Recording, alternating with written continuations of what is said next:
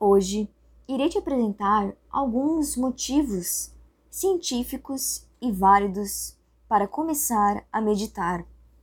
O primeiro deles é que meditar com regularidade te torna mais emocionalmente estável.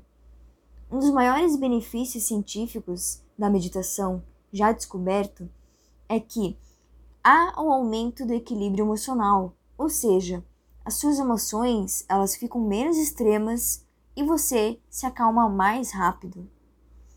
O segundo motivo é que a meditação aumenta a sua capacidade de foco.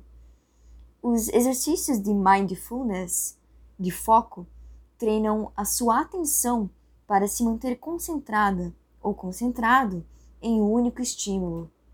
Com o tempo, você fica muito bom em perceber que se distraiu e voltar ao foco.